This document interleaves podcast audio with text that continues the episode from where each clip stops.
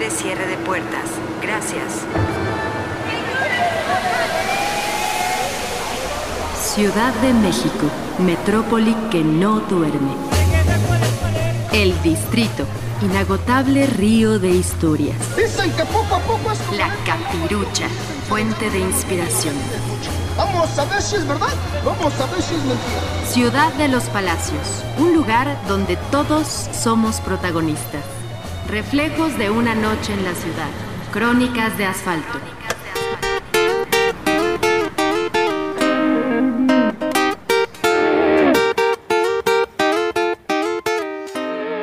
Crónica División del Norte, de Julieta García González. Del libro México de F, Lecturas para Paseantes. Antología de Rubén Gallo.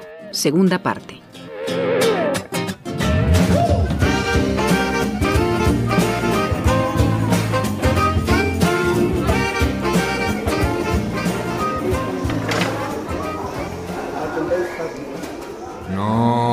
Podemos decirle. Además, ¿para qué quiere saber?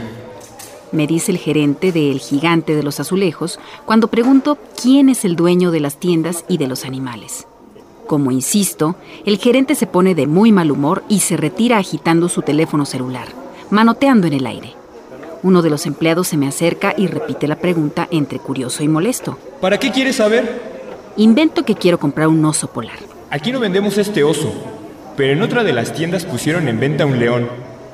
Creo que cuesta como 30 mil pesos. Es la que está ahí enfrente. Se niega a darme más información y se da la media vuelta para enseñarle a una pareja lo nuevo en Cenefas.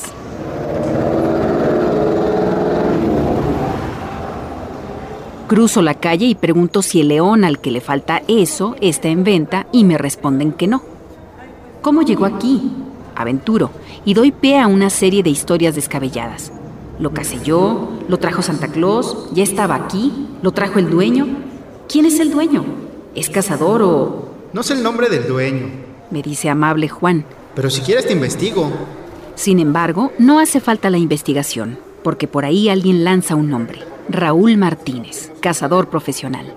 Este nombre y los animales han creado una serie de mitos y rumores que implican al dueño de las tiendas de azulejos en negocios turbios y desconcertantes, o que lo convierten en una especie de santo trabajador que paga siempre sus impuestos. Son puros chismes.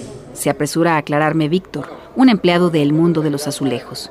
Según él, el dueño es una persona clara y honesta a la que le gustan los animales grandes y que vio en ellos una innovadora forma de mercadotecnia, el gancho que faltaba para atraer a los posibles clientes. Pero no todos los empleados de las azulejeras y mucho menos la gente de la competencia creen esto. De hecho, después de una plática en la que algunos empleados me cuentan su relación extraña, casi familiar, con el toro, el león, el tigre, se apresuran en contarme que el mentado señor Martínez tuvo una discoteca sobre el periférico, cerca de Naucalpan, en la que había animales salvajes vivitos y coleando. Alguien por ahí comenta que el dueño está ligado a cierto político, más precisamente al hijo de cierto político reconocido, uno de esos dinosaurios despreciable, famoso por preferir a los animales disecados de especies exóticas en peligro de extinción.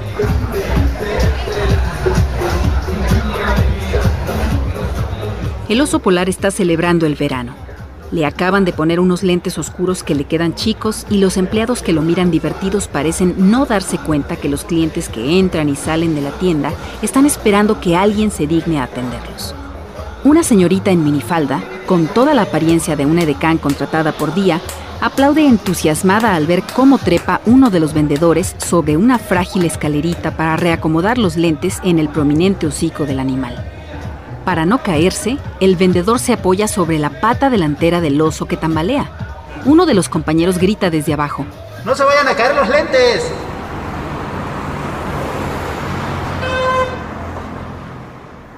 ¿En qué otra ciudad del mundo se utilizará como carnada para comprar excusados a un imponente oso polar?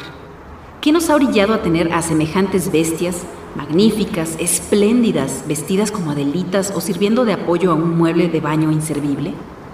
Aparentemente vivir en una ciudad como la nuestra implica ceder al torbellino, dejarse arrastrar por la esquizofrenia colectiva, por la indiferencia con que la gente asume que el lugar para que habiten los tigres de Bengala es precisamente División del Norte, Yo me temo que la ciudad nos ha sobrepasado, que hemos perdido el horizonte.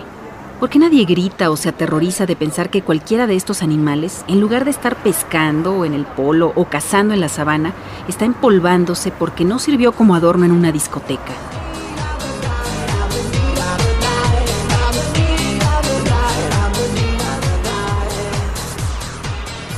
Solo en un lugar se ha olvidado definitivamente sus dimensiones, y que mientras más se extiende, menos logra dominarse.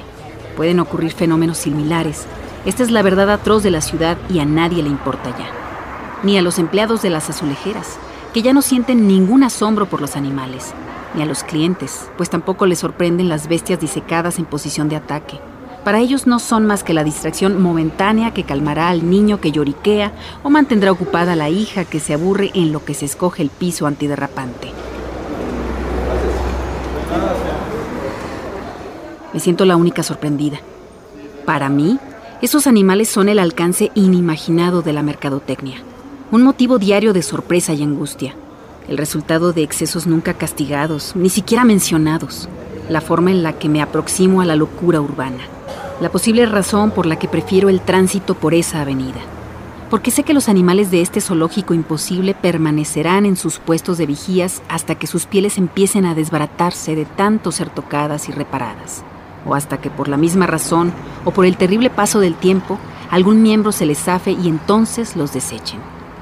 Y hasta que eso no suceda, yo seguiré contemplando sus fauces abiertas, sus garras extendidas y su ceño fruncido, mientras ellos, mutilados, parchados, inconmovibles, contemplarán el monótono paso de los automóviles.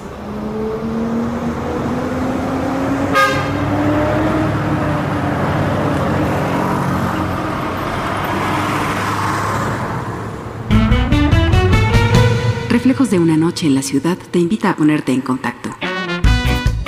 Únete al grupo Cronistas de Reflejos en Facebook o síguenos en Twitter como Crónicas de Noche. Esperamos tu historia.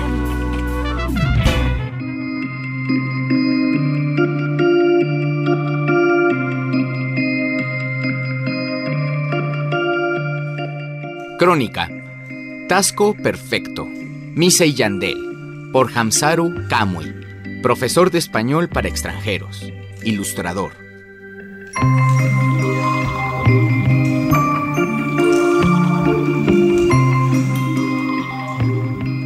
Sábado 17 de noviembre de 2012, Tasco Guerrero.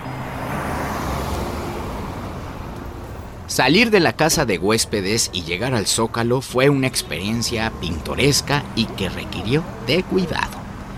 Una bajada tan empinada que de no haber llevado botas no sé cómo habría conseguido librarla. Las escasas luces, los primeros olores de la cena, los innumerables bochos subiendo y bajando, laberínticos callejones oscuros y el murmullo de la fiesta en la plaza me llenaron de una emoción mezcla de anticipación y nostalgia.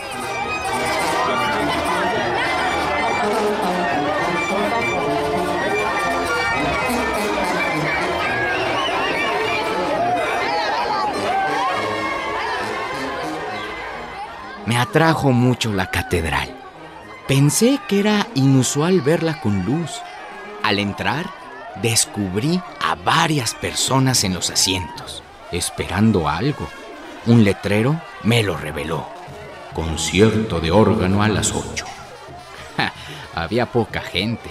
Un joven de unos 25 años, con el cabello largo y vestido de gótico, esperaba sentado muy derecho y sin moverse un centímetro. Me senté y esperé también. El concierto comenzó.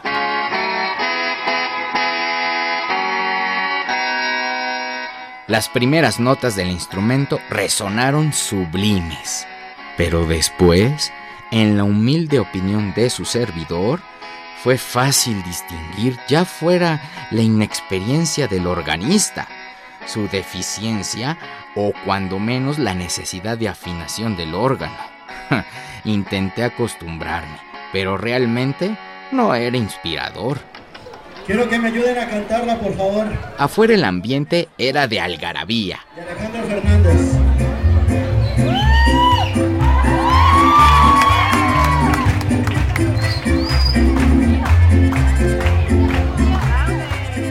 Grupos de baile regional continuaron la variedad. Le siguió un cantante joven, cuyo rango musical iba de lo ranchero a lo pop. Tenía carisma, tanto que canciones que en su forma original me eran detestables en su versión muy personal me incitaban a abandonar la pose y corearlas. ¿Quieres disfrutar de sus placeres? Consigue una pistola si es que. O cómprate una Decidí ir a cenar. Lo hice en el lugar donde había estado cenando los últimos dos días. Una pizzería con nombre de personaje de Las Mil y Una Noches. Y con una terraza con vista directa al edificio de la policía, que aunque al lector le cueste creerlo, se trataba de un punto bastante bonito. Ahí estaba el mismo cantante de la plaza, en su trabajo nocturno de amenizar el restaurante. Me dio la impresión, irreal por supuesto, de que se trataba del único cantante de Tasco. Cervezas al 2 por 1 Pizza vegetariana. Mmm, la mesera coqueteándome. La acogedora media luz sobre los manteles rojos a cuadros. Me sentí poderoso. Empecé a mirar seductoramente al cantante. Era mi oportunidad de hallar una noche más cálida. O eso creí, pero no se dio cuenta. Tal vez simplemente me ignoró. Quizás si era el único cantante de Tasco. De todos modos, estaba ya cansado no muy ebrio y con el estómago demasiado lleno. Eh, gajes de la cerveza. Era hora de regresar. ¿Las 10 acaso? No creo que más.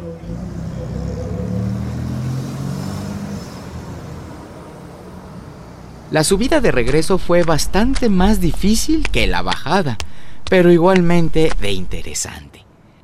Cuando caí en la cama recordé un poco más de aquellos días. Leer, el libro de todas las cosas y las ventajas de ser invisible me habían remitido directa y lógicamente a mi infancia y adolescencia como un dardo lanzado justo al blanco. Los había empezado y terminado ahí mismo, en Tasco. Las todavía frescas imágenes de los libros para pubertos se fusionaban al olor de las sábanas limpias de mi cama y al de la humedad del viejo baño. La luz del patio de la casa se filtraba por el vidrio medianamente traslúcido de la puerta de mi cuarto. La escena era fantástica, llena de una alegría eléctrica que solo en ocasiones muy particulares había sentido. Aunque mi mente, oscura, expresaba en realidad un sentimiento de insatisfacción y de, y de soledad, deseos no cumplidos. Al final estaba ahí, solo, en mi cama. De repente, el sonido de un bar junto a la casa de huéspedes me llegó fuerte y claro, casi como si estuviera ahí. Las voces de jóvenes borrachos y felices incendiaron mi envidia. Si hubiera hecho, si no hubiera sido... Mm, ah, reclamos que no llegaron a tener la suficiente fuerza como para llorar o desear cambiarlo todo simplemente añoranzas de un pasado que solo existiría en otras dimensiones. En el nombre del Padre y del Hijo y del Espíritu Santo. Una misa comenzó entonces en una de las iglesias aledañas. Oía la voz del sacerdote con tanta claridad como la de los jóvenes del bar. Y una canción empezó.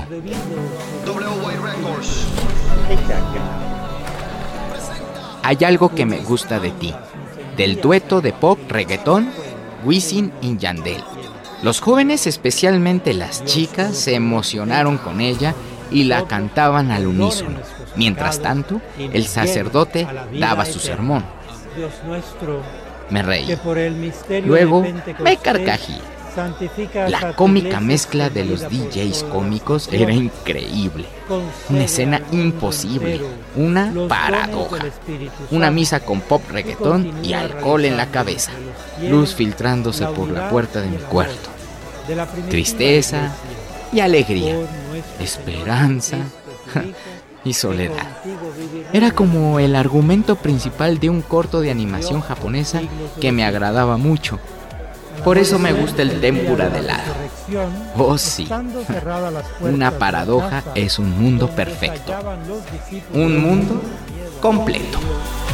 Se presentó Jesús en medio de ellos y les dijo, la paz esté con ustedes. Dijo eso, les mostró las manos y el costado. Cuando los discípulos vieron al Señor, se llenaron de alegría. Hoy en Reflejos de una Noche en la Ciudad escuchamos División del Norte de Julieta García González, del libro México DF, Lecturas para Pacientes, Antología de Rubén Gallo. Segunda parte. Itasco Perfecto, Mise Yandel, de Hamsaru Kamui, profesor de español para extranjeros, ilustrador, Participamos en este programa en las voces Nistela Villaseñor y Luis Maya. En la realización, Ana Aguirre, Isaac Castro, Alejandro Hernández, Laura Martínez, Stephanie Varela y Fructuoso López. Esto fue Reflejos de una noche en la ciudad. Narrativas únicas que muestran la maravilla de lo cotidiano.